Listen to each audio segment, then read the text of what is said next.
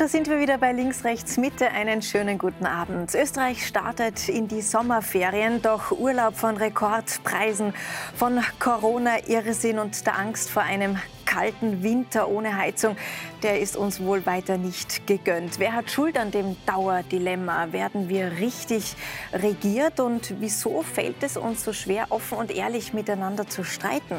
Darüber reden wir heute und das sind meine Gäste.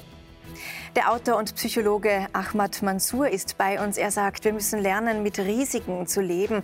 Die Politik muss endlich raus aus ihrem Panikmodus.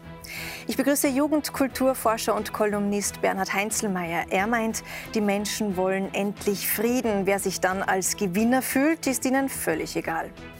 Der Publizist Thomas Eppinger ist zu Gast. Er fordert, der Westen muss seinen harten Kurs gegen Russland fortsetzen, denn wenn Putin gewinnt, wäre das eine Katastrophe für ganz Europa.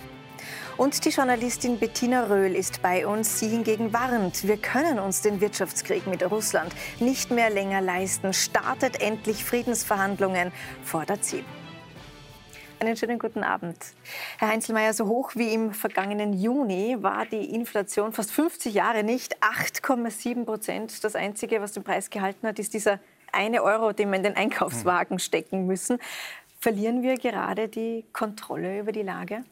Ich, Kontrolle, über die Lage, Kontrolle über die Lage verlieren, weiß ich nicht. Ich weiß nur, ähm, dass man dieses Wir, das da immer im Spiel ist, hinterfragen muss. Also die Inflation äh, ist für die unteren Sozialschichten weitaus höher wie für die, für die oberen. Also wenn Sie in den Supermarkt gehen, die Shrimps sind nicht teurer geworden, aber das Öl um 40 Prozent. Also das heißt, ähm, was das große Problem ist, ist, dass, äh, dass wir eine Spaltung der Gesellschaft bekommen oder dass die Spaltung vertieft wird, die war ja schon vorher da. Äh, und diese Spaltung verläuft nicht zwischen Corona-Leugnern und, äh, und, und, und den braven Bürgern, die alles mitmachen, und zwischen anderen ideologischen Differenzen. Die Leute sind postideologisch. Also das Problem ist tatsächlich wieder die Klassenfrage. Es stellt mhm. sich für uns die Klassenfrage. Und ich, ich gehe davon aus, dass wenn, wenn diese Probleme, die die äh, unteren äh, Schichten haben, also die unteren 50 Prozent, mhm. wenn die nicht gelöst werden und wenn sie wenn das obere Drittel der Gesellschaft nicht irgendwie langsamer, und da gehören ja auch die Politiker dazu, nicht? Also, wenn dieses satte obere Drittel nicht langsamer Sensibilität für diese Probleme bekommt, die, das, die sich da unten äh, mhm. jetzt äh, zeigen, ja, dann wird es was geben, was so vielleicht ähnlich diesen Gelbwesten da in, in Frankreich mhm. ist. Und das wird aber wahrscheinlich größer und also nachhaltiger sein. Ja, ja, breite Proteste. Also, ja. Aber was bedeutet denn diese Teuerung jetzt für die untere Schicht ganz konkret? Was bedeutet das für eine Familie? Heißt das weniger weniger einkaufen? Heißt das womöglich auch billiger einkaufen, also ungesünder einkaufen, während der Frust steigt? Ja, das heißt für diese Familien auf alles verzichten, was nicht unmittelbar lebensnotwendig ist. Das heißt, es geht dann um die Erhaltung des Körpers und alles Kulturelle, äh, alles Kulturelle findet, äh, findet nicht mehr statt. Und, und es ist äh, auch so, dass grad, gerade Familien mit Kindern besonders leiden. Also die unteren Schichten können sowieso für ein Kind kaum mehr Geld ausgeben. Also die geben dann noch, wenn die für ein Einzelkind 300 Euro ausgeben im Monat, dann gibt jemand im oberen Gesellschaftsdrittel 1200 200 für das Kind aus. Die Differenz ist Wahnsinn. Man bekommt, wir, wir bekommen dort Sozialisationsdefizite, die wir schon durch diese verdammten Corona-Maßnahmen gehabt haben, wo wir auch ohne Sinn und Verstand die Schulen zugesperrt haben und jetzt diese, diese Auswirkungen, diese, diese fatalen haben, dass die Zeitungen in Österreich voll sind davon. Nicht? Also, jetzt gehen Experten davon aus, dass das so schnell nicht gewesen ist, dass äh, die preiswerten Jahre für längere Zeit vorbei sein werden. Ähm, auch, dass alles alles schnell verfügbar ist, könnte womöglich vorbei sein. Also wir sind es gewohnt, Amazon Prime liefert innerhalb von 24 Stunden vor die Haustür. Was wir noch. tun sie noch, ja, aber was wir jetzt zunehmend sehen, Herr Eppinger, ist schon, dass Energie knapp wird, teuer wird. Wir haben einen Rohstoffmangel, Lieferengpässe, Personal ist knapp. Heißt das jetzt also Verzicht und das womöglich für länger? Verzicht ist, glaube ich, immer ein schlechtes Konzept. Vor allen Dingen, wenn Angehörige privilegierter Schichten, Angehörigen weniger privilegierten Schichten äh, Verzicht abverlangen. Das Ziel muss eigentlich sein, sich darüber Gedanken zu machen, wie kommen wir aus der Nummer raus, was hat uns in diese Lage gebracht und wie können wir gegensteuern. Und da fängt die Geschichte halt schon früh an. Das hat nur sehr bedingt mit dem Krieg in der Ukraine zu tun. Und das ist nur on top gekommen auf eine, auf eine Reihe von Problemen, denen wir seit 20 Jahren zusehen. Also wir, die EZB und Amerika und die Fed in den USA haben in seit 2008, seit der Finanzkrise, die Geldmenge um das mehr als siebenfache erhöht. Das heißt, es schwirrt jetzt mehr als siebenmal so viel Geld umher äh, äh als 2008. Mhm. Es sind aber nicht um siebenmal so viel Waren erzeugt worden, sondern es ist einfach eine Aufblähung der Geldmenge und die führt automatisch zur Inflation. Das ist der eine Faktor. Mhm. Dann haben wir jetzt noch eine, eine Angebotsknappheit weil durch Corona, vor allen Dingen durch die sehr strikten äh, Maßnahmen in China, die Lieferketten zusammengebrochen sind. Also Waren und Güter sind jetzt knapp, die früher selbstverständlich waren. Aber das was machen wir ganz konkret na, wir, dagegen, Herr Eppinger? Also wir, die EZB-Geldpolitik ist das eine, Corona, unterbrochene Lieferketten das andere. Ja. Aber was machen wir jetzt da dagegen? Wer ist wir? Die Politik die Politik, also die österreichische Politik, äh, ich traue mir das fast nicht sagen, aber ich glaube, es ist relativ wurscht, was die österreichische Politik macht, weil es kein österreichisches Phänomen ist. Wir müssten in Wahrheit äh, zurück an den Staat und uns Grundsatzfragen stellen. Äh, was passiert, wenn die Krise vorbei ist? Sind wir es einmal optimistisch, sagen wir, alle Staaten werden Vorsorge treffen, wovon wir ausgehen können, dass eben nicht der große Volksaufstand sein wird, es wird zu keinen Revolutionen kommen und wenn dann in Österreich erst zehn Jahre nach allen anderen Ländern. Aber Ah, was machen wir dann? Dann schlittern wir in die nächste Krise, weil ich nicht glaube, dass wir die Ursachen bis dahin beseitigt haben. Und die Ursachen liegen zum Beispiel in einer Eurozone, die aber per se nicht steuerbar ist. Wir können die, die EZB kann beim besten Willen jetzt nicht einfach die Zinsen anheben, weil dann ist Italien pleite. Mhm. Griechenland ist auch pleite. Also Schuldenschnitt oder was machen wir dann? Es wäre zum Beispiel eine Möglichkeit, äh, die, die aber ich bin kein Ökonom und auch kein Jurist, also man sollte das, äh, aber das sollte man meiner Meinung nach ernsthaft prüfen. Also 40 Prozent der europäischen Staatsschulden innerhalb der Europäischen Union sind bei der EZB. Die EZB gehört den äh, nationalen Zentralbanken. Mhm. Das heißt, in Wahrheit, wenn man diese 40 Prozent streichen würde, Sondervermögen bilden würde für die nächsten, mhm. weiß ich nicht, 100 Jahre, äh, vergemeinschaften, wenn Sie so wollen, dieses böse Wort, äh, ist eigentlich außer einem buchhalterischen Vorgang nichts passiert, wenn man an die Finanzmärkte das Signal senden kann, dass sich diese Dinge nicht wiederholen. Mhm. Das heißt aber, dass wir de facto uns aus dem Euro sukzessive, so wie er jetzt organisiert ist, äh, verabschieden müssen. Ja. Weil wir in Europa nicht in der Lage sind oder nicht willens sind, uns an die selbst auferlegten ja. Regeln zu halten. Wir tun das einfach nicht. Aber die Frage ist ja, was, was hat der Bürger davon und was macht der Bürger jetzt in der Situation, wo die Preise explodieren? Also wir haben Sozialmärkte in Österreich, ja. die sagen, sie haben ein Drittel mehr Kunden und viele dieser Kunden, ja. die kommen mittlerweile aus der Mittelschicht. Die Armut gleich, also Ab, Angst vor Abstieg und Armut und auch äh, kriecht tief in die Mittelschicht ja. hinein. Das ist keine Frage. Das, das und da wird auch keine Politik, äh, da kann man ein bisschen dagegen steuern, indem man denen Geld gibt. Aber wenn man jetzt jedem Österreicher 500 Euro gibt, dann werden das obere Drittel, von denen Sie sprechen, die gehen halt einmal essen oder ja, legen aufs Sparbuch. Haben, wir haben ja das ist Quatsch. Wir, ja? wir, haben ja zwei Jahre lang versucht, auch Geld zu geben und irgendwie die Menschen ruhig zu stellen. Aber das funktioniert auf Dauer nicht. Ich bin nicht der Meinung, dass es nur die Schwachen, also nur die Unterschicht betroffen, sondern auch mittlerweile der Mittelschicht betroffen ist, der eigentlich alles am Laufen hält. Und was ich von unseren Politikern erwarte, und ich bin definitiv kein Ökonomist und kein Wirtschaftsexperte, ist einfach, diese Lage zu lösen. Natürlich wird keine 100% Lösungen, aber ich will keinen Politiker wie in Deutschland, die uns immer wieder dazu aufrufen zu verzichten und wie kalt wird es im Winter und dass wir weniger äh, äh, oder äh, kurzer duschen sollen, sondern ich will verdammt nochmal Lösungen. Das, das betrifft ja jetzt nicht diejenigen, die aus Luxus verzichten können, wie unsere Wirtschaftsminister, sondern diejenigen, die wirklich jeden Tag sehen können, wie sie den Tag überleben und wie sie ihre Kinder eine Bildung überhaupt ja. ermöglichen also Essen. Sie fordern von der Politik schnelle Lösungen. In Handel. Deutschland gab es ja. eine Lösung, den Tankrabatt. Da sagen Beobachter, das war ein Schuss in den Ofen, ja. weil das Geld stecken sich die Ölkonzerne ein. Äh, Frau Röhl, warum geht es denn nicht mutiger? Also ich denke mal, das Problem, was Sie schon gesagt haben, ist eben relativ alt. Also irgendwann hat Mario Draghi, ich weiß nicht, vor zehn Jahren gesagt, whatever it takes. Und seitdem Geld gedruckt, denkt Lieschen Müller, aber in Wahrheit wird es ja nicht mal gedruckt, so sondern es wird von Angela Merkel bei der Griechenland-Krise. Ja, so scheitert also Euro, scheitert Draghi, Europa, wir retten die oder genau, Genau. Und äh, äh, Inflation war, glaube ich, von Anfang an ein Konzept, das eingebaut war. Nämlich, wenn man nämlich Inflation hat, dann sind ja auch die Schulden nicht so mehr so schwer und so weiter. Also es gibt eigentlich eine, eine es sollte mit einer sanften Inflation wäre es wäre eine, sozusagen eine gute äh, Inflation. Es gibt auch Inflation, die nicht so schlimm sind. Aber worauf wir jetzt vielleicht zukommen, ist eben das letzte Drittel, dass wirklich eine schlimme Inflation kommt. Und dann äh, betrifft es ja ähm, in erster Linie die Wirtschaft. Und wenn die Wirtschaftskraft im Land sinkt, dann trübt sich die Stimmung ein, weil dann kommt die Panik auf. Und ich denke, dass diese äh, äh, Inflation sich da äh, an der Stelle, dafür muss man äh, in Anführungsstrichen ein bisschen Sorge haben, weil ja auch wirklich blind äh, dieses Geld, äh, wir haben ja auch alle die Augen zugehalten. Nachdem Griechenland nicht mehr Thema war, wissen wir ja auch, dass es nicht gelöst war, klassisch. Also es wurde einfach Geld reingebuttert in Italien. Frankreich, ab und zu hört man mal so Brüche und es wird ganz schlimm und so weiter, dann wieder Augen zu.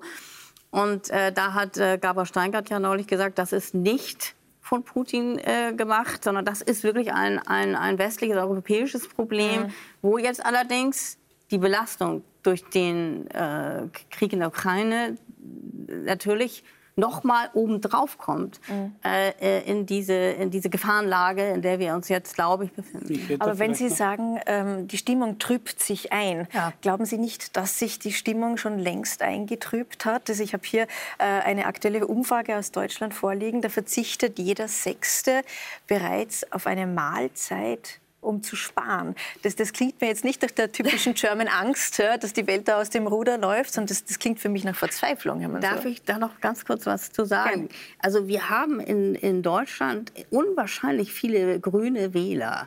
Und äh, also die Ampel, die ja das jetzt alles auch aktuell bei uns managen soll, äh, ist ja hat einen irrsinnigen Zuspruch. Und äh, deshalb sage ich mal, ein Großteil der Bevölkerung, gerade aus diesem grünen Milieu, äh, ähm, glaube ich, hat dazu auch so eine, also dieses, was ich auch nicht möchte, dass mir dauernd gesagt wird, du wirst ja im Winter frieren und es wird alles toll. Habeck schwört uns ja darauf ein, wir müssen verzichten, ja, es wird kalt. Äh, es gibt, glaube ich, auch bei vielen Wählern, selbst Betroffenen teilweise, äh, so eine Art Lust, das alles mitzumachen. Sie meinen Lust am Verzicht? Ja, also warum würden Sie sonst die Umfragewerte so gut sein. Also da mhm. muss man auch den Wähler, ich rede nicht von den Bevölkerungen, die jetzt abgehängt sind, die werden okay. aber wahrscheinlich auch die Grünen nicht wählen. Nochmal zurück zu meiner Frage. Lust am Verzicht oder ja, doch macht sich hier schon langsam Verzweiflung beides, breit? Beides. beides also ja. wir haben es immer gehabt. Also ich habe auch mit äh, Jugendlichen aus äh, sehr ähm, ähm, problematischen Verhältnissen gearbeitet, auch vor Jahren. Das war schon damals äh, eine Situation, wo die Kinder nicht leisten konnten, wo sie mit äh, Tiefkühlpizza gelebt haben über äh, Wochen lang. Diese Situation ist da. Wir wollten das nicht sehen. Jetzt mhm. trifft eine etwas größere Gruppe in der Bevölkerung. Und jetzt ist die Zeit einfach, wie Sie auch sagen, grundlegenden Lösungen zu suchen für diese Problematik. Dann ist sie weltweit zu spüren, nicht nur in Europa. Ich meine, wir haben noch nicht über den Nahen Osten gesprochen, die immer auf die Straße gegangen, wenn sie nicht Brot kaufen konnten. Und Brot wird jetzt teurer und viele können das nicht leisten. Ähm, wir haben Situationen in Deutschland, wo die Leute wahrscheinlich bald nicht mehr ihre Häuser äh, leisten können. Das ist keine German Angst. Angst. Natürlich Nein. wird das Nein, groß gemacht, aber das ist die Realität. Und nochmal, ich erwarte von den Politikern nicht, dass sie uns sagen, wie schlimm es wird, sondern sie sind verdammt nochmal da, um diese Problematik zu lösen ja. oder mindestens zu mildern. Und also Krisen nicht anzumoderieren, sondern Krisen zu bewältigen. genau. Wir ja. haben diese Angst aber auch in Österreich. Ja? Wir ähm, bekommen ganz viele Zuschriften seit einigen Wochen von Menschen, die das Gefühl haben, die Politik lässt sie im Stich. Wir haben äh, diese Woche mit Katharina Kosak gesprochen aus Eisenstadt. Und das hat sie uns gesagt. Ich bin 35, ich bin Gärtnerin. Ich habe eine Tochter, die ist jetzt 10. Und ich bin auch seit knapp zehn Jahren alleinerziehend. Und obwohl ich eigentlich für meine Verhältnisse gut verdiene, kann ich mir mein Leben trotzdem fast kaum leisten, weil einfach durch die vielen Teuerungen, die jetzt noch dazugekommen sind, äh, das schon gar nicht mehr alleine zu stemmen ist. Frisches Obst und Gemüse können wir uns auch nicht leisten. Das ist halt alles teuer geworden. Also es ist auch schwierig, mein Kind gesund zu ernähren. Vorher habe ich für meinen Strom 170 äh, Euro alle zwei Monate bezahlt. Mittlerweile zahle ich 270. Ich finde, dass die Regierung sich mehr aufs eigene Land und aufs eigene Volk konzentrieren sollte, weil immerhin wir müssen Steuern zahlen, wir müssen arbeiten gehen, wir müssen schauen, dass wir unsere Kinder ernähren und, und, und. Äh, sie wollen alles von uns, aber zurückkriegen tun im Endeffekt dann nicht wirklich was, weil geholfen wird da dann im Endeffekt nicht, wenn es wirklich einmal Not, äh, in einer Notsituation ist.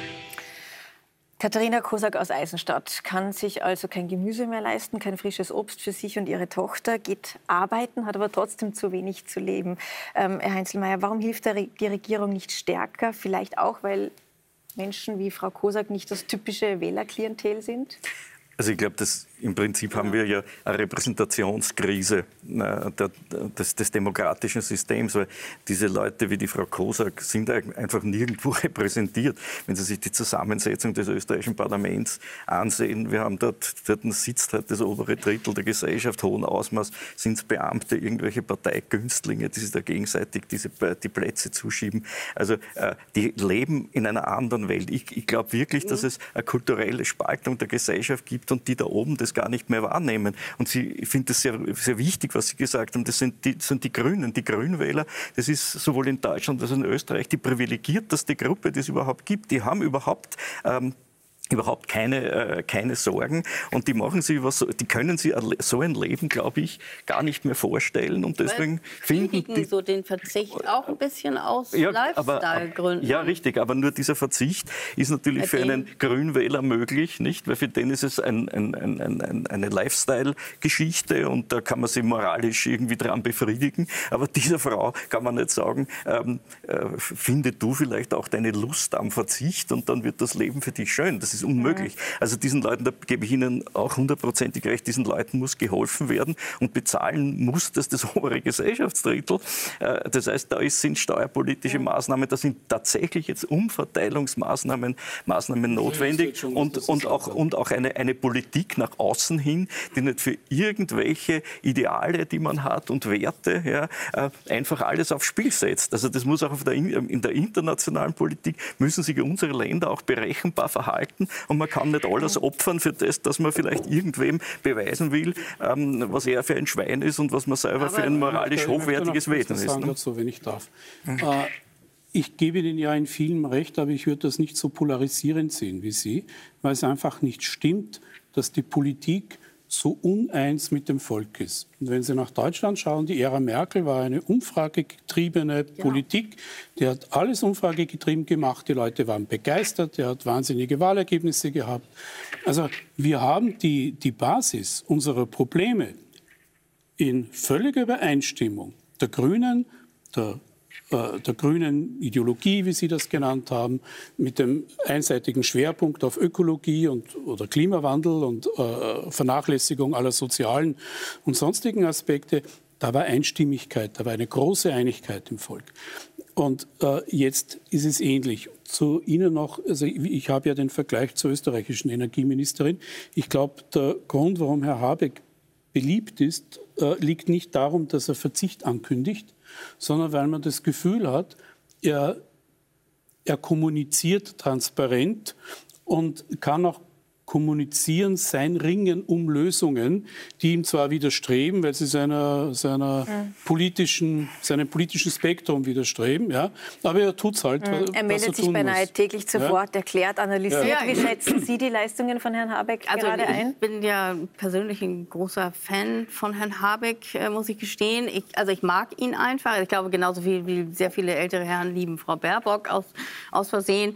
Äh, ich finde, aus Versehen? Äh, ja, also ich finde vielleicht gar nicht alles gut, aber ich treffe dauernd Leute, die sagen, die ist doch süß oder also, oder oder ja, Süß reicht ja, nicht für na, gute Politik. Genau, ja? darauf will ich hinaus. Und ich äh, habe vielleicht eine ähnliche äh, Beziehung. Also ich finde, Herrn Habeck er kommt auch aus Norddeutschland, äh, wo ich herkomme. Er, er, hat was Authentisches. Er hat etwas. Äh, ich, ich sehe, dass er sich hm. wirklich glaube ich, bemüht. Er macht sich einen Kopf, aber das trotz allem, dass man, also ich finde auch Frau Baerbock tatsächlich auch äh, erfrischend, wenn ich jetzt an die früheren Grünen denke, dann kommen mir die beiden relativ frisch vor, unideologisiert und so weiter. Aber das ändert nichts. Man muss schon den klaren Kopf behalten, dass ich äh, nicht, dass, dass ich den Eindruck habe, dass Herr Habeck im Moment auch noch wirklich schwimmt. Mhm. Und ich weiß nicht, schwimmt in er, dieser Krise. Ja, ja. ich, ich, ich glaube nicht, nicht, dass er der Wirtschaftsfachmann genau. ist, sondern das ist äh, also das, das Bemühen und auch das Intelligent ist und er wird auch einiges schaffen. Aber wenn ich ihn da so hin und her äh, eiern sehe zwischen äh, Katar und, und Saudi-Arabien und äh, äh, Putin und, und, und äh, äh, was er alles will, äh, dann, dann habe ich den Eindruck, dass er, äh, dass, dass er doch unvorbereitet ist. Äh, zum Beispiel, mhm. wir haben Öl, Gas und so weiter es ist natürlich, die, wir verbösern Putin. Putin ist der einzig Böse. Aber sind, sind wir wirklich, äh, ähm, äh, wissen wir wirklich, was zum Beispiel in China, der auch unser Handelspartner ist, das auch, da sind natürlich die Menschenrechte ja, in, in einem China unendlichen hat nicht Europa überfallen, Maß, sondern Putin hat Na, Europa überfallen. Ich wollte nur zu Ende reden. Ich wollte nur sagen, Herr Habeck hier sieht man ja diesen Kniefall, äh, Katar und so weiter. Es gibt Länder, in, arabische Länder, in denen Schwule aufgehängt werden, wo wir uns auch gruseln. Und ich glaube, dass Herr Habeck sich bemüht. Ich äh, mag ihn. Ich habe Hoffnung, dass die auch etwas mhm. tun. Aber noch äh, ist das, reicht es nicht, einfach nur aber bleiben wir, bleiben wir bei der aktuellen Krise und beim, beim Management der Politik. Ich habe heute ein interessantes Interview gelesen von äh, unserem österreichischen Kurzzeitkanzler Christian Kern in der Kronenzeitung. Und darin schlägt er vor, die Gaspreise zu deckeln. Spanien macht das, Frankreich macht das. Okay. mit der Begründung, wenn wir die Gaspreise deckeln, dann sinkt auch der Strompreis, dann sinkt die Inflation, dann sinken die Mieten. Aber er sagt, in diesem Land haben einige Interesse daran, an der Energiekrise zu verdienen. Könnte das der Grund sein, warum hier nicht mehr getan wird? Hat er recht, Herr Eppinger? Das weiß ich nicht. Äh, äh, also ich glaube, wir haben eines sicher nicht. Wir haben keinen Mangel an Umverteilung ausgerechnet in Österreich und wir haben keinen Mangel an dirigistischen Eingriffen der Politik, sondern ganz im Gegenteil. Und ich glaube, wenn wir aus dieser Nummer rauskommen wollen, dann wäre jetzt der richtige Zeitpunkt, sich anzuschauen, wie kann der Staat die Leistungen, die er bringen muss, billiger, effizienter, kostengünstiger erbringen für die Bürger. Das ist die Aufgabe, um die es geht.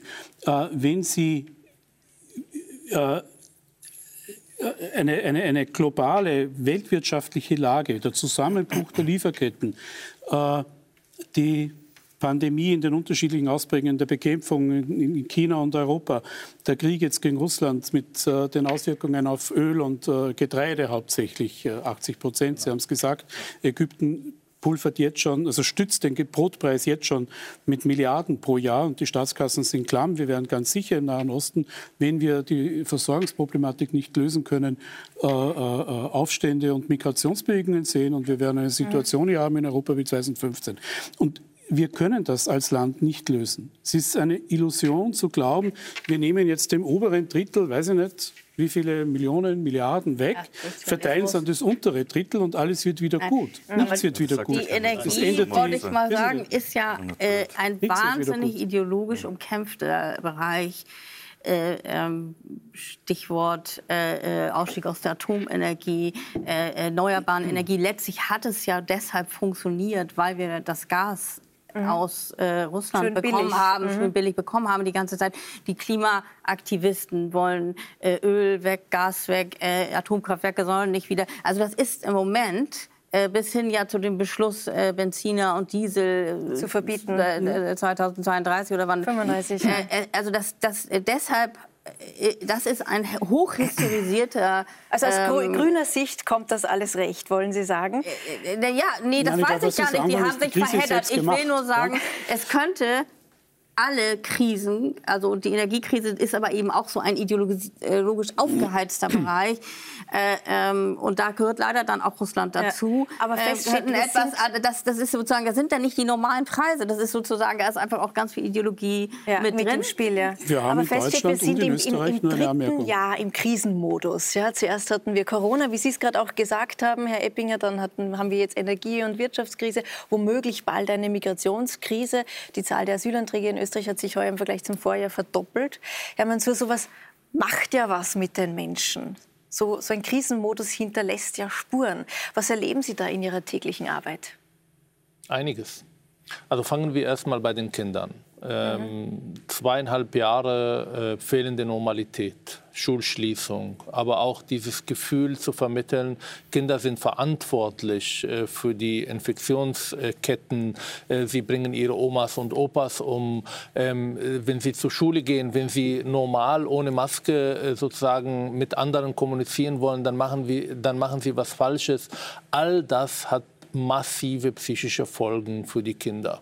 Und das werden wir nicht nur in ein oder zwei oder drei Jahren, das sehen wir ja schon in den Statistiken, aber auch in den äh, Ausprägungen von Krankheiten, das wird uns Generationen begleiten. Weil das, was ein Kind ausmacht, das, was unsere Aufgabe als Eltern ist, die Kinder eine gewisse Normalität anzubieten und eine Urvertrauen aufzubauen, dass die Welt in Ordnung ist. Und die Welt ist nicht in Ordnung. Und ich habe das Gefühl, wir haben verlernt, äh, zu filtern, was wir an die Kinder weitergeben. Und wir machen die Kinder teilweise verantwortlich dafür. Auch nicht nur die Maßnahme, sondern auch das Reden über die Maßnahmen. Mhm. Wir haben ja in Deutschland jetzt eine sehr entspannte Situation, was Corona angeht. Entspannt. Aber wir reden ständig über den Herbst und was mhm. auf uns zukommt. Aber das betrifft jetzt nicht nur Kinder. Ne? Das, das betrifft, betrifft ja natürlich nicht nur andere. Kinder, aber die Kinder sind ja ähm, eine sehr die verletzte Gruppe ja. und die sind die Leidtragende und das werden wir auch sehen, auch Empathie, auch Radikalisierung. Sehen wir, bitte. Da wollte ich genau hinaus, weil Sie arbeiten ja auch stark in der genau. Integrationsarbeit. Genau. Was haben Sie denn da bemerkt? Also erstmal merken wir, dass Migranten, die zum Beispiel 2015 zu uns gekommen sind, in den letzten zwei Jahren in ihre Integrationsbemühungen gebremst sind. Mhm. Eigenverantwortung, aber auch gesellschaftlich war nicht möglich, in Kontakt mit der Mehrheitsgesellschaft zu gehen. Sie sind automatisch in Parallelgesellschaften gegangen. Sie haben ganz andere Medien konsumiert und das sehen wir in der Kommunikation, wenn wir in einem Workshop sind und mit Jugendlichen sprechen, dass sie auf einmal sich massiv an die Heimatländer orientieren, dass da Radikalisierung, Tendenzen existieren, weil das waren die Gruppen, die Sozialarbeit betrieben äh, haben und nicht unsere Sozialarbeit. Sozialarbeiter. Das heißt, die Radikalen waren da für diese Jugendlichen, digital, aber auch offline. Sie haben sich nur mit äh, äh sozusagen Leute aus ihren Communities getroffen. Und das sehen wir, dass die Sprache nicht gut geworden ist, mhm. dass die Bereitschaft, sich mit den Werten dieser Gesellschaft irgendwie zu identifizieren, kaum vorhanden sind. Das ist eine Gruppe, die uns begleiten wird. Es gibt aber, aber auch würden noch Sie so weit gehen und zu sagen, dass ähm, all die Kontaktbeschränkungen, die wir hatten und die Lockdowns durch die Pandemie, durch das das Virus, dass das auch eine Art Nährboden war für mehr Parallelgesellschaften? Absolut. Und vor Radikalisierung. Wir reden hier von einer sehr verletzten Gruppe. Das heißt Menschen, die vorher schon psychisch belastet waren aufgrund der Migration, aufgrund von den Kriegssituationen, die sie erlebt haben.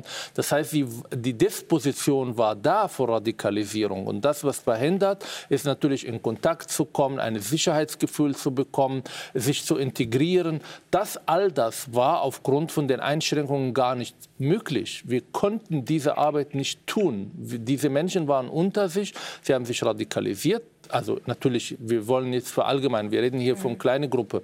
Äh, Integrationsmöglichkeiten waren nicht da und psychische Belastung nahm zu. Und das werden wir in den nächsten Jahren massiv auch nicht nur bei den Menschen selber, sondern auch gesellschaftlich mhm. sehen.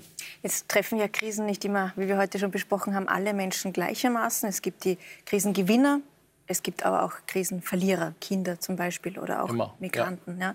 Schlimm wird es dann, wenn es immer dieselben sind, die, die zu den Verlierern zählen. Gibt es konkrete Handlungsanweisungen aus Ihrer Sicht? Was sollte man jetzt tun?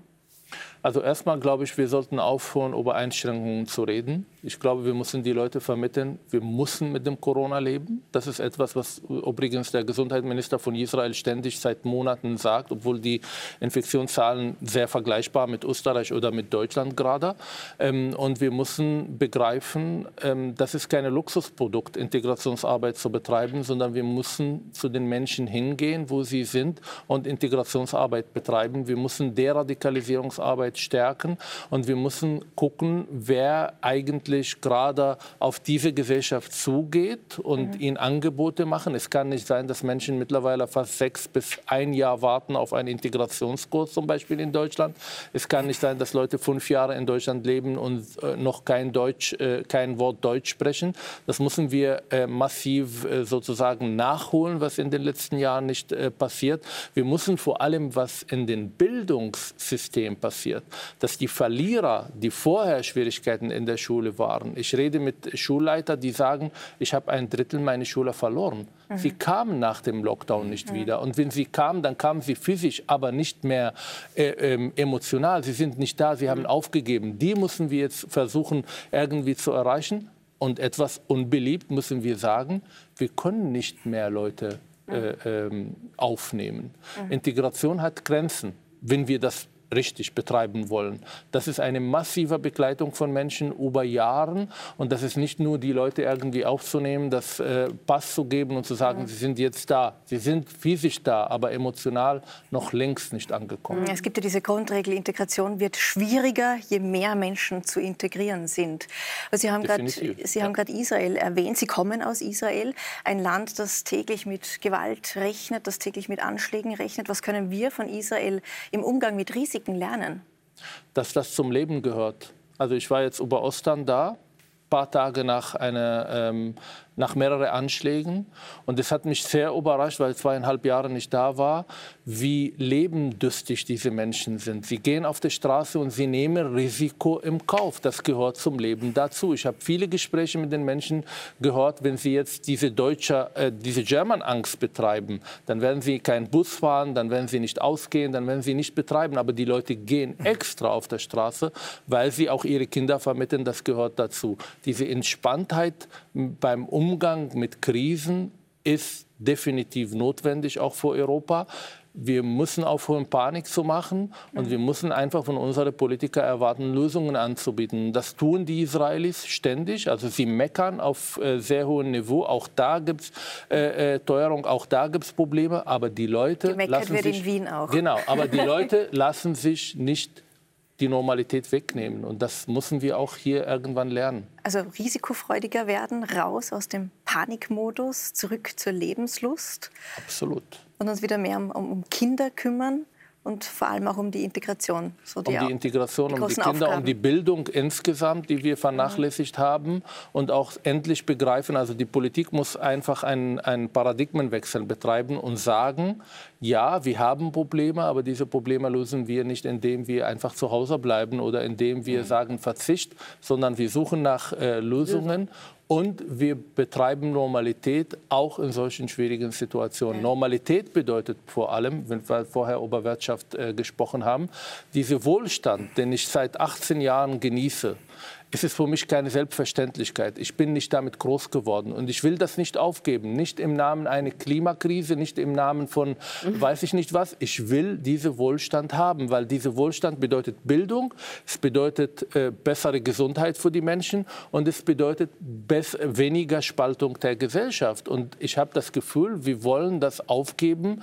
weil wir vielleicht abenteuerlich äh, uns mal ausprobieren wollen, was passiert, wenn wir jetzt nicht Wohlstand haben. Oder weil wir uns gerade sehr solidarisch zeigen mit einem Land, das überfallen wurde, mit der Ukraine. Allerdings wird diese Solidarität gerade auf eine harte Probe gestellt. Entschuldigung, aber das ist das, keine Solidarität. Das ist eine europäische Angelegenheit. Das, was Putin gerade betreibt, trifft uns und nicht nur die Ukrainer selber. Ja, sie sind ja die Betroffenen, aber es geht hier um Umgang mit Autokraten, Umgang mhm. mit Diktaturen. Und das ist keine Solidarität gegenüber die Ukrainer. Das ist also Solidarität sagen, es geht gegenüber, hier um europäische es geht Werte. Um unsere Werte und es geht um unsere um weiter Existenz. Aber ich wollte die Basis unseres, und die Basis der europäischen Nachkriegsordnung ist die Unantastbarkeit der Grenzen.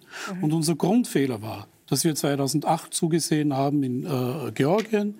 Wir ja. haben äh, 2014 zugesehen äh, bei der Annexion der Krim, haben nachher noch Nord Stream 2 gebaut und haben gesagt, das ist ein rein wirtschaftliches Projekt, hat überhaupt keine politische Dimension. Jeder Amerikaner und jeder Pole und jeder Ungar hat sie von, hier vom Tisch gelacht, wenn sie versucht hätten, das weiß zu machen. Und ich verstehe, wir- was Sie sagen ja, wollen, und- Herr und Epping, wir aber haben wir haben gerade vorhin gehört, unter anderem vom Herrn Heinzelmeier, dass er große, breite Proteste in der Bevölkerung befürchtet, wenn die Preise weiterhin so steigen, wenn es tatsächlich im Winter kalt wird. Putin die nein, nein, nein. Ukraine Meine Frage an schenken, Sie oder? jetzt, nein, meine Frage an Sie ist, steckt die Politik hier in einem klassischen Dilemma?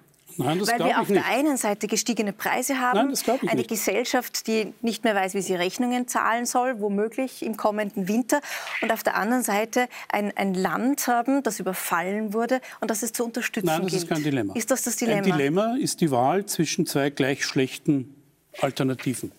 Pest und Cholera. Also Was habe ich lieber? Das ist ein, ein, ein Dilemma. Nur ganz kurz. Ich möchte das nur ganz kurz ausführen.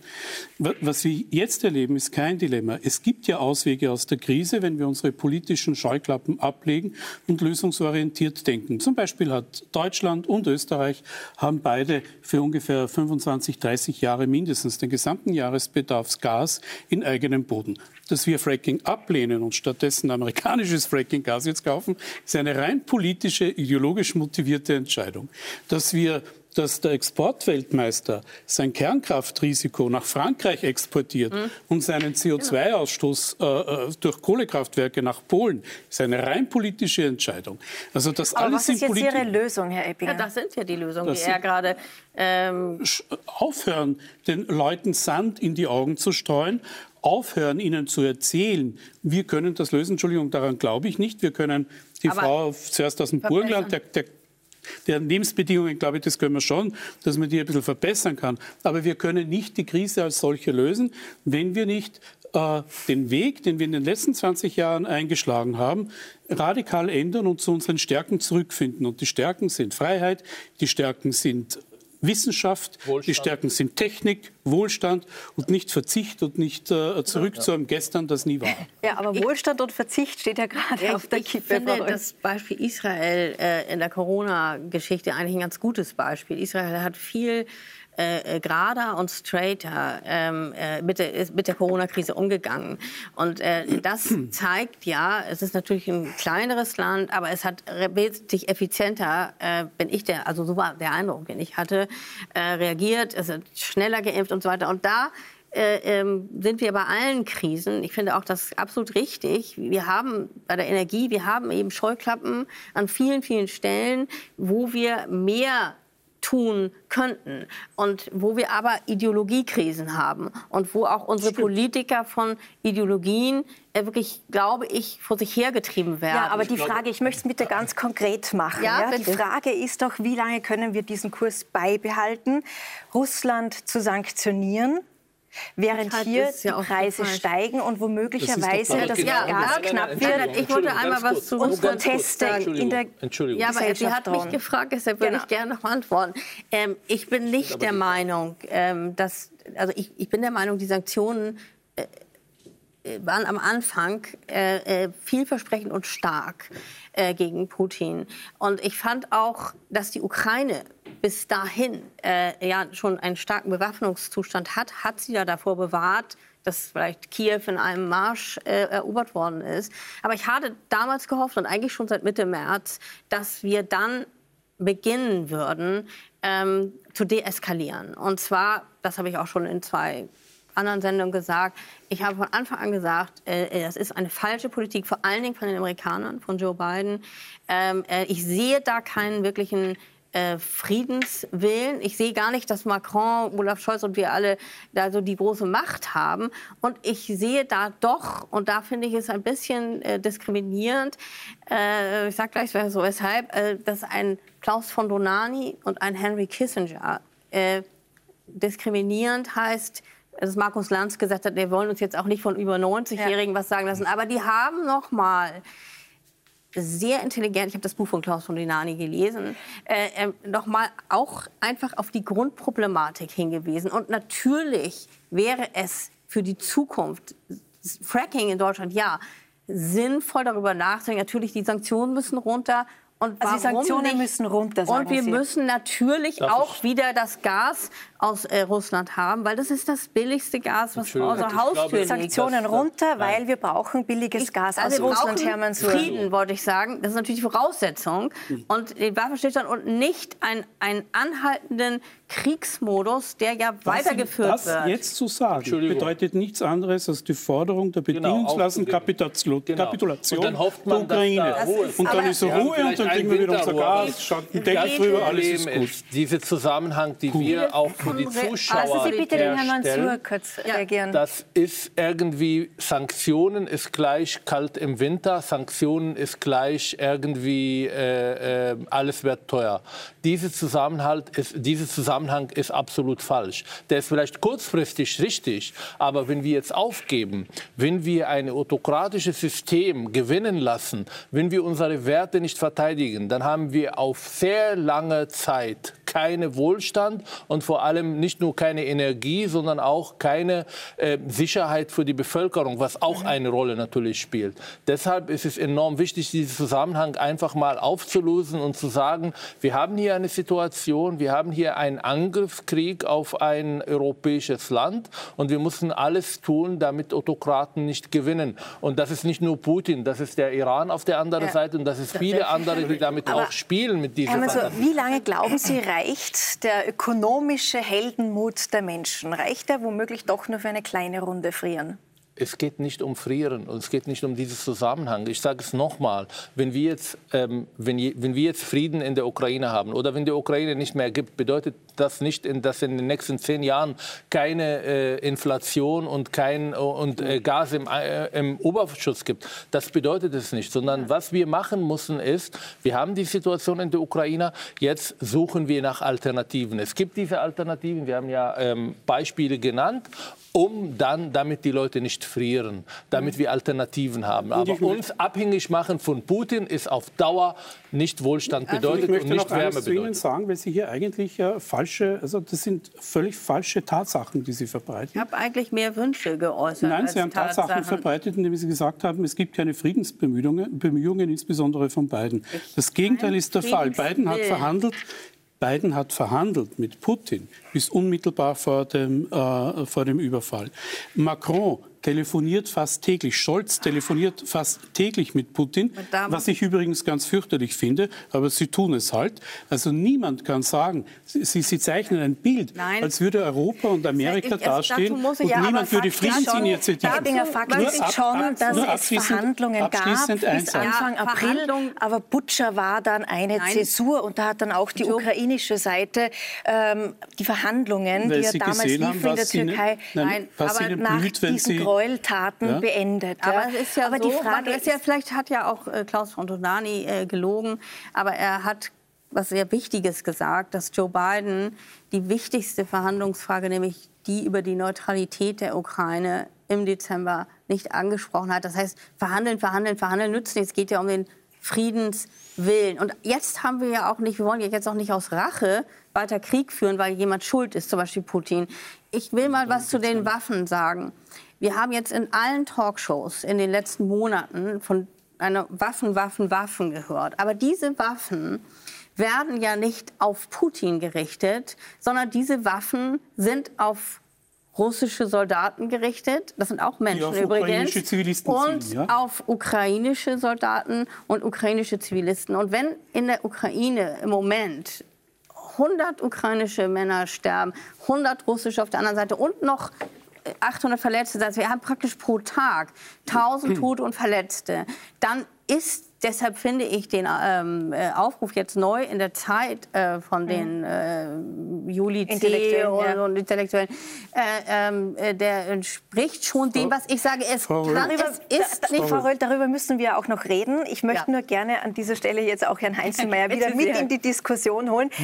Mich würde wirklich interessieren, was Sie jetzt die letzten Minuten gedacht haben. Ja, also ich habe mich über Ihre, Ihren Beitrag total gefreut, weil wir endlich von diesen Abstraktionen und von diesen Ideologien weg sind, wo wir jetzt wieder total reinkippen und das auch wieder auf so eine ungute Art aufgebracht wird. Da sage ich aber eigentlich prinzipiell nichts mehr dazu, weil, weil das ist... Äh, das wäre aber sehr schade. Weil, also. die, weil, das ist äh, alles, alles nicht mehr vernünftig, das ist nur mehr emotional und jeder stottert irgendwas raus.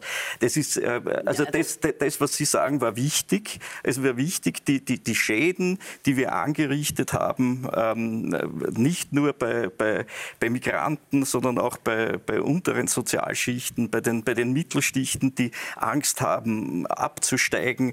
Äh, und und, und was, was mir besonders wichtig ist, ist die Empathiebefreitheit. Die Empathiebefreitheit. Und da haben Sie mich sehr überzeugt, dass Sie das mit sehr viel Empathie vortragen. Die Empathiebefreitheit, wenn es um das Leben dieser Leute geht. Da einfach zu sagen, wir haben schon genug umverteilt. Ja. Also das scheint mir wirklich ähm, da könnte ich mich, wenn ich mir das nicht abgewöhnt hätte, äh, drüber erregen, weil es gibt natürlich Möglichkeiten. Also der burgenländische Landeshauptmann in Österreich hat einen 1700 Euro netto Mindestlohn gefordert. Für Landesdienste. Ja, ja, genau. Und er hat aber gesagt, er, er möchte, das wäre für ihn ein Vorschlag, dass das andere auch machen. Es haben teilweise Firmen im Burgenland schon auf 1500 erhöht. Also das müsste, zum Beispiel müsste eine zentrale Aufgabe sein, da etwas zu tun. Wir müssen wegkommen von diesen einzelnen Almosen, die verteilt werden, sondern langfristig Hilfe leisten. Da geht es um die Arbeitslosenentschädigung, die gehört, äh, gehört erhöht. Das sind alles Dinge. Und ich sage Ihnen nur, um das jetzt doch zu einem Ende zu bringen und abzurunden. Ich schaue in meine Daten und das mache ich täglich. Und diese Ukraine-Diskussion, muss ich Ihnen leider sagen, ja, die ist für ein Drittel der Menschen relevant und zwei Drittel der Menschen ja, halten sich die Ohren zu, weil die nämlich Menschen sind, die mit ihrem eigenen Leben so beschäftigt sind, ja, dass sie sich das gar nicht leisten aber können. Genau wie die corona genau, aber die, die müssen genau. es und das, ja, ja, aber, aber, aber wissen Sie, das ist doch eine manipulierte Masse. Ja. Ich meine, da können Sie die müssen zahlen, die sollen jetzt auch noch selber, selber fahren. Ich möchte kurz die drei Sätze noch dann können Sie eh wieder aufgeregt sein. Aber nur, mir geht es darum, dass man die Menschen nicht außer Acht Acht lässt und immer diese ideologischen Diskussionen hier abführt. Und wir, wir haben sie verloren. Wir haben sehr viele Menschen verloren. Das sage ich Ihnen noch. Sie müssen sich anschauen, wie groß der Anteil derer ist, die heute gar nicht mehr zur Wahl gehen. In Frankreich 46 Prozent nur mehr gewählt. Bei den letzten Kommunalwahlen nur mehr ein Drittel gewählt. In Österreich, in Graz 50 Prozent haben noch gewählt. In Wien sind wir glücklich, wenn 60 Prozent noch in die, zur Wahl gehen. Sie verlieren die Leute. Ja? auch, wir das verlieren die Punkt. Leute und wir machen die Debatten auch moralisieren. Richtig. Also, auch, also ich verstehe nicht, nicht, wie konnte dieser Pazifismus noch überleben nach so vielen Monaten? Also was glauben die Leute, wenn, wenn ein Krieg herrscht, dass Leute nicht sterben, dass wir nicht bereit sind, Waffen zu liefern, dass wir nicht bereit Gucken sind, auch... Sie mich an? Ja, ja, weil Sie auch das äh, erwähnt haben. Also natürlich müssen wir Waffen liefern, natürlich ist Krieg hässlich, natürlich sterben Menschen, ja, das aber das alles Moral... zu wenig Empathie für die Menschen, die da sterben nee, und verletzt zu wenig werden. Empathie haben diejenigen, die glauben, dass mit Pazifismus irgendwas gegen Putin zu tun. Mir dann doch aber wir waren doch jetzt. Ja, aber das hat sie ja nicht gesagt. Ich habe ja nichts gegen diesen Nein. Brief. Er, adressiert, er ist nur an die falschen Leute adressiert. Ich habe ein Problem wäre Putin. Mhm. Nein. Aber Putin Wenn Sie Putin auch, diesen Brief schreiben, dann wäre schon okay. Ja, aber vielleicht ganz kurz für unsere Seher. Also es gibt geschrieben. Also ich habe am Putin schon geschrieben, ich bin keine Pazifistin. Ja. Es gibt einen neuen offenen Brief für unsere Seher, kurz zusammengefasst. Da haben, glaube ich, 21 Intellektuelle in Deutschland. Ähm, fordern zurück an den Verhandlungstisch. Angsthasen, nicht intellektuell.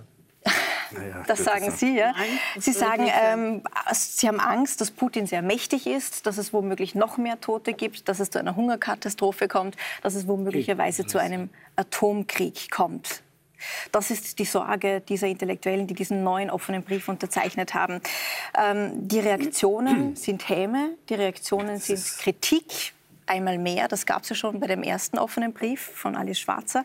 Das heißt, es ist völlig unrealistisch. Und die Frage ist schon, warum ist der Gedanke an Frieden so viel unerträglicher als die Fortsetzung der Kämpfe? Aber das ist doch, kennen wir doch aus der Geschichte. Und wenn man bei Freud nachlässt, da gibt es ja diesen wunderbaren Brief an den Einstein, nicht? Wo, er, äh, wo, er, wo, er, wo er drinnen schreibt. Nicht? Also dieser, der, der, diese Kriegslust und diese Lüsternheit, ja, das hat, hat auch was mit dem Destruktionstrieb zu tun. Und die, und die Menschen, die sind, involvieren sich, weil sie froh sind, dass da wieder in, in ihrem Interesse Bomben abgeworfen werden. Ich meine, ich meine, ich, ich, äh, ich mein, was, was mich stört, ja, man kann, für die, man kann diese und jene Meinung dazu haben. Was mich stört, ist, ja, dass sofort die Brüllerei beginnt, genau. wenn irgendwer auch nur ein wenig einen Millimeter zur Seite genau. tritt und andere Überlegungen anstellt. Kann man zum Beispiel den Herrn Robert Pfaller, das ist einer der renommiertesten österreichischen Philosophen und kein Trottel, ja, der hat diesen Brief unterschrieben. Warum muss man den als Schwachmaten vom Tisch wischen und als Feigling? Der ich hat sich was überlegt. Hat auch unterschrieben, den wir hier gerade sehen. Solche Leute denken sich was dabei und worum es hier geht.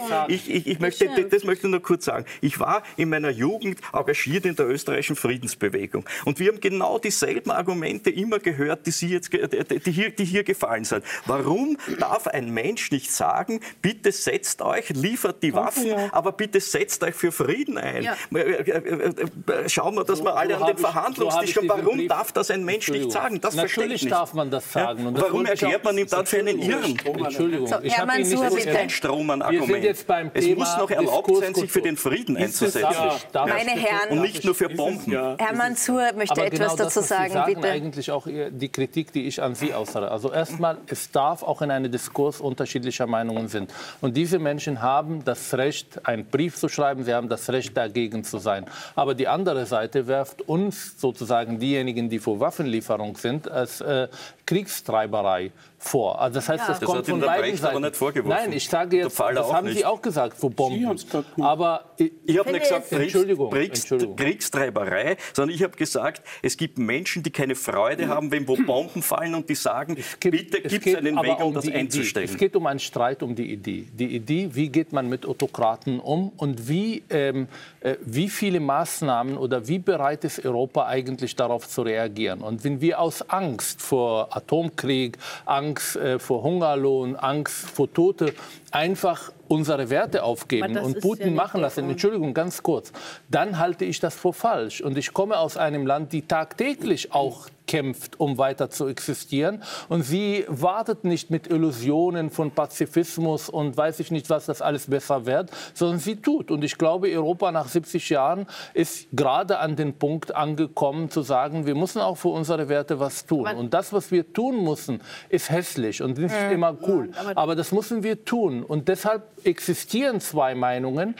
Teilweise lehne ich also diese Sie sagen, Idee ab. Herr Mansour, die Sanktionen sind alternativlos, die Waffenlieferungen sind auch alternativlos, Absolut. weil wir hier äh, Putin stoppen müssen, um auch unsere Demokratie in Europa zu Angst. retten. Wer, der spielt mit unserer Angst. Er weiß, dass die Europäer nicht bereit sind. Und wir spielen mit der Angst von Putin. Also, und den aber die Reaktionen auf diesen, diesen aber eine Freud hat auch gesagt, in einem, in einem Krieg lügen alle Beteiligten. Schreibt er in diesem Brief würde, und da hat er vollkommen recht. Ich würde gerne etwas sagen. Einer nach dem anderen nochmal. Erstmal des, des Pazifismus. Also ich glaube, die, ich gehörte in der Friedensbewegung 1983 äh, zu denen, die nicht daran teilgenommen haben, weil Helmut Schmidt mich damals schon überzeugt hat, dass wenn auf der russischen Seite SS-20 Raketen stehen, dass die Pershing 2 dann in Ordnung ist. Also ich bin mir Pazifismus vorzuwerfen, ist vollkommen falsch, zumal Pazifismus auch ein polemischer Begriff, um es mal historisch zu sagen. Darüber habe ich ja ein Buch geschrieben mit dem Namen So macht Kommunismus Spaß. Es ist immer, die Pazifismusbewegung der Grünen, der Linken, ist immer eine prosowjetische gewesen, weil sie immer dafür war, Atomwaffen für den Westen, nein, aber Atomwaffen für den äh, Osten, siehe noch Olaf Scholz, auch das ist okay. Ja. Also insofern ist das Ding mit dem Pazifismus ist wirklich ein uralter Hut. Also wenn jemand wie ich oder viele andere dafür sind, Verhandlungen und finden, dass äh, sozusagen diese Mordwaffen, ja, das, diese enormen Mordwaffen sind gefährlich, dann mache ich das aus vor allem nicht um unsere Werte zu verteidigen, sondern aus Empathie für die Ukrainer, weil die Ukrainer sind diejenigen, die diese Waffen ja dann zurückbekommen, deren Städte zerstört ja. sind. Also ich sehe das als fatal. Was, und ich glaube nicht, dass die gesamte ukrainische Bevölkerung in dieser Form hinter Zelensky steht. Ich glaube, dass, diese, dass es sehr viele Ukrainer freuen würde, wenn es mehr Friedensbewegungen geben würde. Herr Röhl, ich überhaupt nicht bevor, Herr Eddinger, pardon, bevor Sie explodieren. Bitte. Herr Eddinger hat, ich habe ja auch... Nur ganz kurz, weil, wissen Sie, warum mich das ein bisschen geärgert hat, was Sie sagen?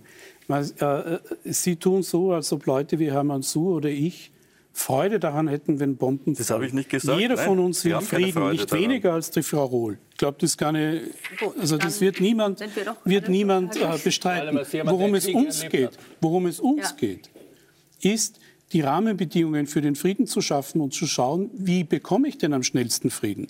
Und ich bin der festen Überzeugung, Sie offensichtlich auch, dass ein Frieden nicht so aussehen kann, dass Putin sich die Ukraine gewaltsam unter den Nagel reißt. Weil das ist ja kein Stück Land. Ja. Da reden wir auch von Millionen Menschen, die verschleppt werden, ermordet werden, vergewaltigt werden, alles Mögliche. Und äh, ich finde gerade die deutsche Position, die deutsch-französische muss man eigentlich sagen, äh, immer schöne Worte zu sprechen und der Ukraine seit vier Monaten fast keine Waffen zu liefern, im, im Vergleich, ja, ein bisschen nach vier Monaten, ja, zehn Haubitzen oder irgendwas. Ich glaube, das ist schon mehr eh Aber, aber das ist eigentlich unsäglich. Hm. Äh, wir haben, Sie haben das vorhin zitiert, das Wort bei der Griechenland-Krise, whatever it takes. Und das wäre das richtige Signal gewesen äh, zu der Ukraine, whatever they need, Whatever also koste es, was es wolle, es, was es und wolle. Putin mit und Stärke begegnen. Aber ich möchte schon noch mal auf das, die Art die des Diskurses des zurückzukommen, ja. wie wir den in Zeiten wie diesen führen. Ja. Denn die Reaktionen auf diesen offenen Brief, die waren ziemlich eindeutig. Der ukrainische Botschafter Melnik, der hat gesagt, schert euch zum Teufel zu den Unterzeichnern. Ein Haufen pseudo-intellektueller Versager. Darf man so, Herr Heinzelmeier, auf ja, also, Andersdenkenden herumhacken? Ich, mein, ich, ich, möchte jetzt nicht despektierlich werden, aber dieser Herr, der ist ja in, in, in seiner ganzen Ausprägung seltsam. Nicht? Also wenn wir über Antisemitismus hm. reden, nicht? also der mit seinen Gedenkveranstaltungen ähm, für, den, äh, für den Kollaborateur der, der, der, Nazis, der für mehrere Zehntausend tote, tote Juden und Polen verantwortlich ist und sagt, er hat das nicht, er hat, hat mit dem alles nichts zu tun. Also ich muss ganz ehrlich sagen, dass der noch in Deutschland ist, das ist ein Skandal, ein politischer Skandal, weil der müsste von den Deutschen hochkant rausgeschmissen werden. Sowas geht nicht. Und äh, es ist ja auch schon der Ukraine peinlich, was dieser, dieser Mann hier abzieht. Das ist unter jeder Kanone. Und äh, sowas muss man sich nicht gefallen lassen, auch von einem Land, das von Putin überfallen worden ist. Also. Jetzt gibt es einen schönen Spruch bei den Engländern, der heißt, we agree to disagree. Also wir, wir sind nicht einer Meinung, aber wir reden darüber. Herr Mansur, warum wird bei uns nicht mehr geredet? Warum wird bei uns gleich ausgegrenzt? Also erstmal, Sie haben England äh, erwähnt, wo in den Schulen Debattierclubs entstehen und wo die Leute Argumentation und Gegenargumentation auch schon als Teil der Bildungssystem auch lernen. Das haben wir nicht. Wir haben Debatten, die in den letzten Jahren sehr moralisierend geführt werden. Das heißt, ich habe Recht und alle anderen liegen nicht nur falsch, sondern sie sind unmoralisch. Das haben wir ja in diesem Beispiel ja. sehr deutlich gesehen. Und das ist nicht nur in der Ukraine, das haben wir in der Migration, das haben wir in der Klima, das haben wir in der Corona, äh, überall. Und das natürlich macht Leute dann gelähmt und äh, sprachlos, weil man will ja nicht jetzt als Rassist, man will nicht als äh, irgendwie Kriegstreiber oder als mhm. Putin-Versteher oder weiß ich nicht was. Ich bin der Meinung, Debatten müssen wehtun, Debatten müssen ausgehalten werden, wir müssen viel mehr miteinander in Kontakt gehen und diskutieren und aushalten, dass Menschen unterschiedlicher Meinungen sagen. Wir können auch streiten. Ich halte Streit vor etwas Positives. Ich lerne von Ihnen und Sie lernen von mir und das passiert leider zu wenig. Ich habe, glaube ich, vor einem Jahr hier in Ihrer Sendung gesagt, manche Themen werden in deutschen Talkshows gar nicht angesprochen werden, weil man solche Themen vermeiden will. Wir haben nach Oslo, wo zwei Menschen ermordet wurden von einem Islamist, keine Debatte über Islamismus geführt. Wir sind nicht in der Lage zu sagen, diejenigen, die jeden Tag irgendwie die Straßen in Berlin sperren, sind vielleicht äh, Menschen, die für eine bessere Klima äh, da sind, aber das, was sie tun, ist nicht in Ordnung, weil dann ganz schnell wird man als Klimaleugner. Ich will auch sagen, ich bin dreimal geimpft, aber ich, bin, ich will nicht, dass meine Tochter jetzt im Herbst die Schule mit einer Maske irgendwie besucht. Dann bin ich Corona-Leugner. All diese Verengungen der, der Kulturen, das macht unsere Gesellschaft nicht ja. toleranter. Im Gegenteil, das macht sie sprachloser. Mhm. Mhm. Geht es genau darum, Richtig. Frau Röhl, was Herr Mansur sagt, die Grenze dessen, was ich sagen darf, so weit auszuloten, um eben so einen neuen Diskurs anzustoßen? Also da stimme ich hundertprozentig zu. Äh, äh, ich finde auch, Diskussionen bringen ja auch Argumente. Also wenn man dann mal das Geschrei weglässt, also habe ich auch vieles erfahren von den Leuten, die jetzt für die Waffenlieferung, weil man genau zuhört. Es ist ja viel sinnvoller, dann auch zu Ergebnissen zu kommen, wo beide Seiten ihre Argumente einbringen. Und äh, ja, ich äh, finde, dass es in den, in den Diskursen Gender und auch in den Diskursen Rassismus im Moment ja richtig brennt. Also dass da bin ich so im Zweifel, wenn ich so höre, wie freundlich Sie das Wort Werte verteidigen äh, sagen. Ähm, habe ich manchmal Zweifel, ob wir in Deutschland im Westen, äh, gerade in der Trans-Geschichte, äh, auch wenn das jetzt ein Thema ist, was scheinbar nicht dazugehört, aber das zeigt nämlich doch die, die, die finde ich, einen Irrsinn in der Gesellschaft.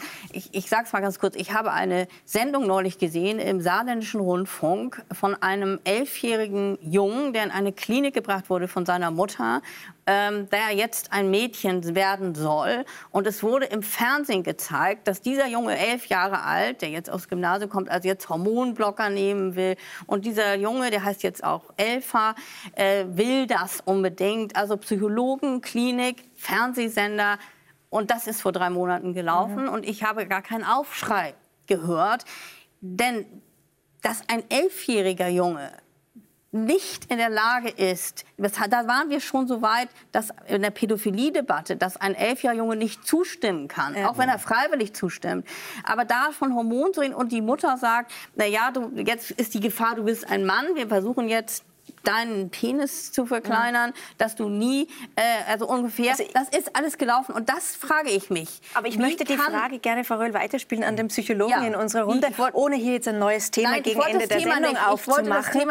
Aber die Frage sagen. ist, ähm, warum gab es hier tatsächlich keinen Aufschrei? Die Frage, die Sie gestellt haben. Also, aus dem gleichen Gründen wie keine Aufschrei vor andere Themen gibt. Also auf Twitter werden die Sachen sehr polemisch diskutiert und dann werden Leute eingeschüchtert als Rassist, als äh, äh, Transphob und so weiter und so fort. Ich habe keine Meinung dazu. Ich glaube, das ist äh, so kompliziert, so schnell, das nein. Thema. Ja. Aber trotzdem, man darf solche Themen auch pro und contra diskutieren. Mhm. Das findet aber aufgrund von dieser moralisierenden Debatte gar nicht. Man will ja kein Wort sagen, die falsch ist. Politisch korrekt ist etwas Gutes, aber radikaler Political Correctness macht unsere Gesellschaft, wie gesagt, sprachlos.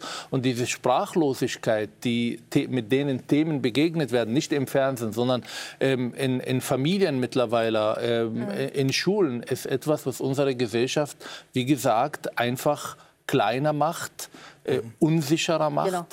Und diese Unsicherheit, die in allen Debatten vorhanden ist, führt dazu, dass wir uns aus den Debatten rausholen. Und wir geben diese Debatten eigentlich die radikalen Kräften, ob das von links oder von so rechts. Und sie übernehmen die Diskurse und machen das natürlich nicht differenziert und sachlich. Mhm. Und ja, wir sind nicht schlauer darüber, sondern einfach, richtig. wir schaffen Spaltung noch mehr dazu. Mhm. Sie haben vorhin als Beispiel die Corona-Pandemie äh, erwähnt, wo es ja auch einen sehr verengten Meinungskorridor gab. Da gab es die zwei Lager.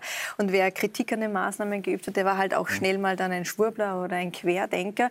Und äh, sehr interessant, jetzt am Freitag erst hat die Expertenkommission in Deutschland einen Evaluierungsbericht zu den Corona-Maßnahmen in Deutschland veröffentlicht, 165 Seiten stark, eine Abrechnung mit der Politik Politik. Datenlage zu Dürre. Politik hat oft ohne Evidenz Maßnahmen getroffen. Und die Experten sagen darin wörtlich, wer alternative Denkansätze vorschlug, der wurde nicht selten mhm. ohne ausreichenden Diskurs ins Abseits gestellt. Dabei Richtig. ist eine erfolgreiche Pandemiebewältigung ohne den offenen Umgang mit Meinungsverschiedenheiten nur schwer denkbar. Das ist, was Sie da sagen, das habe ich auch gelesen. Und ich war irgendwie begeistert davon, weil in Österreich gibt es eine Ethikkommission, die hat vor zwei Tagen verlautbart, dass sie, dass sie möchte, dass, ähm, äh, dass ähm, äh, Magazine, Zeitschriften, die nicht den offiziellen Regierungstalk ähm, abliefert über, über Corona, dass denen die Presseförderung gestrichen wird. Also das muss man sich aber wirklich einmal vorstellen, mhm. weil das ist Verstoß gegen die Wissenschaft. Und ich meine, wissen Sie, was das für ein Wissenschaftsbegriff ist? Das ist ein Wissenschaftsbegriff ist, der ist, da muss ich sagen, der ist idiotisch, weil Wissenschaft ist plural und da wird debattiert und diskutiert und, äh, und es gibt nicht die Wissenschaft, aber da arrogieren sich Leute ähm, an, für die Wissenschaft zu sprechen und ich finde das großartig, diesen Text, dass man dass endlich einmal wer sagt, wir brauchen mehr Pluralität, wir machen mehr, diese, diese Gruppe mehr, mehr Diskussion, diese, das diese brauchen Gruppe wir. macht aus der Wissenschaft eine Art von Religion. Religion. Und ich habe ja so. äh, vor genau. Monaten gesagt, die Maske ist eine Art von religiöser Symbol ja. geworden. Entweder trägt man das aus ja. Überzeugung oder nicht. Und wenig halt, äh, hat das mit irgendwelchen äh, Maßnahmen und Schutz zu tun. Links nicht mehr. Wir haben Ideologen an die Macht, die Corona-Politik betreiben. Und das wieder hilft uns nicht, eine Debatte zu führen darüber, weil es sehr, sehr schnell Menschen verachten. Du tötest, äh, wir haben ja den, ähm, äh, den äh, na, wie heißt er, der ähm, ähm, äh, Buschmann, der mhm. Minister für äh, Justiz in mhm. Deutschland, der Bundesjustizminister, der auf äh, Twitter tagtäglich angegriffen wird, weil er ja auch für diese Kommission war und man sagt, alle Corona-Toten sind seine Toten. Also in diesem Niveau führen wir diese Diskurse. Das ist Wahnsinn. Herr Eppinger, brauchen wir so eine Corona-Evaluierungsdebatte auch bei uns in Österreich? Wir können naja, die Debatte haben wir seit zwei Jahren und die Debatte war eigentlich keine. Das wollte ich nur ergänzend anbringen zu, zu dem, was hier bereits gesagt worden ist. Aber hier. Weil, äh, weil äh, naja, wir hatten einzelne Medien und, einzel und politische Parteien, die damit Quote und Stimmen gemacht haben, dass sie am Anfang die, die, die Pandemie kleingeredet und verharmlost haben und nachher die Impfungen delegitimiert haben. Äh, und, und, und eine, eine, eine scheinbare, äh, eine scheinbare äh, die einen sagen so, die anderen sagen so, äh, Szenerie aufgebaut worden ist in der Debatte, indem einfach ein, weiß ich nicht, pensionierter äh, Tierarzt mit, ähm, äh, mit einem äh, äh, Pandemieexperten spricht und dann ist die Wissenschaft halt uneins. Also das war schon die Art und Weise, wie Diskussionen geführt worden sind. Und das führt bestärkt natürlich die Polarisierung in der Gesellschaft, weil, das, mhm. weil, je, weil beide Parteien hier, oder weil es sehr große, ich rede von einer 20-Prozent-Partei, ich rede von, von großen Sendern also oder großen Medien. Schuld und, nein, das sage ich die ja nicht. sind alle Idioten und fallen auf nein, das rein, was die sagen. Ich, ich, kann, ich, kann mich selbst, ich kann mich selbst ausdrücken. Ich bin sehr also dankbar, das dass es halt hier nicht nur um die Corona-Maßnahmen mhm. Befürworter, sondern auch die Gegner haben mhm. sich radikalisiert zum Teil. Also das muss man genau hier nicht Punkt. erwähnen. Ja, und, und, und, und äh, das alles schauen Sie, eine der, eine der größten Tageszeitungen Österreichs hat vor, ich glaube, zwei Wochen ungefähr äh, äh, geschrieben über grüne Gentechnik, also über die gentechnischen mhm. Veränderungen von Pflanzen, Frankenstein-Technologie. Das ist eine Kampagne, die läuft hier in diesem Land seit über 20 Jahren. Wir haben eigene Labels. Das liest sich dann, wenn Sie Joghurt kaufen, wie genfrei. Das Technik ist ganz leicht, äh, ganz klein geschrieben. Und dann wundern Sie sich, wenn die Leute nicht impfen gehen auf einer gentechnisch äh, basierten äh, also, oder hergestellten ja, äh, Ich bin mir fast sicher, Herr alles, Eppinger, ja dass wir im Herbst da weiterreden werden. Uns läuft leider ein bisschen die Zeit davon. Und ich möchte nämlich noch eine Schlussfrage an Sie, an Herrn Masur, stellen. Geben Sie uns bitte ein bisschen Hoffnung, ein Silberstreif Hoffnung am Horizont. Was lässt uns zuversichtlich und optimistisch in den Herbst blicken? Ich glaube, Krisen sind immer eine Chance. Und wenn wir jetzt diese Chance nutzen und stärker nach Alternativen suchen für Gas aus äh, Russland und für wie wir unseren Wohlstand sozusagen ähm, auch stärken, dann sind wir im Herbst noch stärker. Wenn wir bereit wären, über solche Themen, die uns jetzt mittlerweile sehr emotional betreffen, das sind keine abstrakten Themen, sondern es trifft jeder Person in dieser Gesellschaft, offen diskutieren, dann sind wir schlauer. Und ich glaube, was wir brauchen, ist dieser Diskurs und weniger Angst Angst, sondern das hat Europa ja immer wieder äh, äh auch gezeigt. Sie ist aus Krisen entstanden. Mhm. Unser Wohlstand ist aus einen Krisen entstanden. Und wenn wir jetzt die Köpfe nutzen, um nach Lösungen und Alternativen zu suchen, dann glaube ich, werden wir 2023 stärker sein. Mehr Diskurs und weniger Angst, das nehme genau. ich mit. Ich bedanke mich bei Ihnen fürs Diskutieren, bedanke mich bei Ihnen zu Hause fürs Zusehen. Wir gehen jetzt in Sommerpause und sind am 28. August zurück. Bis dahin wünsche ich Ihnen eine gute Zeit und einen schönen Sommer. Auf Wiedersehen.